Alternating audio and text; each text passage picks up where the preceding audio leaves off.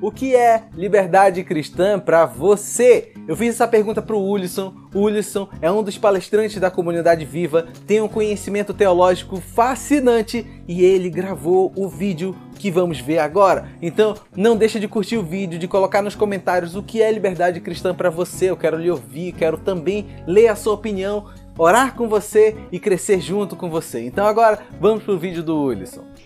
Olá, eu sou o Ulisson Avelino, estou aqui a convite do Gathering hoje para gravar esse vídeo para você no Espiritualidade Artesanal. Você já parou para pensar sobre liberdade cristã? Alguém já lhe perguntou certa vez, você é cristão, mas você não pode isso, não pode aquilo, a sua religião não permite? Esse tipo de pergunta circunda né, a, a gente que faz parte de, um, de uma igreja, de uma comunidade de fé. E normalmente a pergunta acompanhada disso, ah, eu não quero ir para aí porque eu gosto de fazer isso, eu gosto de fazer aquilo e a religião não permite. Quem disse que a religião não permite? Ou melhor, quem disse que a religião te controla? Você é controlado pela religião?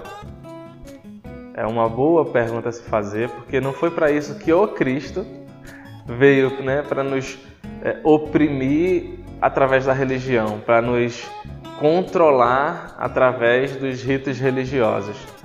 Então eu vou trazer aqui para a gente meditar em dois textos. Porque a liberdade ela é sempre liberdade para algo, né? não é liberdade para nada. Por exemplo, nós vivemos numa sociedade, então se você seguir todos os seus desejos e um desses seus desejos for algo ilegal, você vai preso, você vai ter a sua liberdade cerceada, você vai para um cárcere. Então, é, a liberdade é sempre para algo. E eu quero trazer aqui dois textos. Um é do apóstolo Paulo, e outro do apóstolo Pedro. Só fazer um contraponto entre eles, talvez.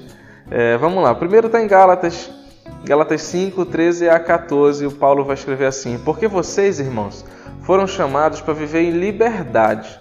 Não a usem, porém, para satisfazer sua natureza humana.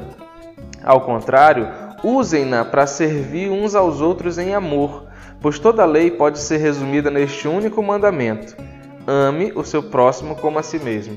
Paulo está falando de uma coisa bem específica da religião, da religiosidade. De agora que eu sirvo a Cristo, eu preciso me submeter à religião judaica. E ele está dizendo exatamente que não, não precisa. Agora nós temos um relacionamento com o Cristo. Nós não temos um relacionamento com uma religião, com uma, um pensamento da esfera da religião. Não, é um relacionamento com uma pessoa e essa pessoa é Jesus Cristo. Pedro vai falar o seguinte para gente, lá em 1 Pedro 2, é, 16 e 17. Ele vai dizer o seguinte: Pois vocês são livres e, no entanto, são escravos de Deus. Olha só o que ele usa aqui. Vocês são livres, vocês podem fazer aquilo que vocês bem entenderem, mas, mas lembrem que na realidade vocês não são tão livres assim quanto imagina, porque vocês são escravos de quem? De Deus. E olha, Deus não é aquele senhor de escravos que nos oprime, que nos controla, que tira a nossa individualidade, a nossa particularidade. Deus é aquele senhor que nos conduz de forma amorosa, né?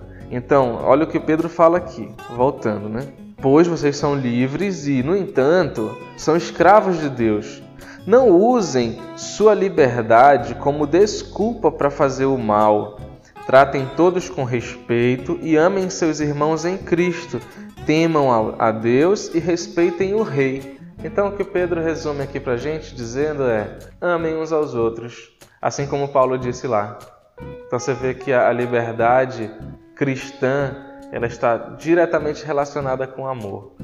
Então, se a gente pode deixar hoje aqui algo para toda a comunidade cristã espalhada no mundo é: você é livre para amar. Ame sem restrições. Ame como Cristo amou a igreja. Ame como Cristo te amou. Ame. Essa é a liberdade que você ganhou, essa é a liberdade que você adquiriu para amar a todos. Ame. E aí, o que achou da resposta dele?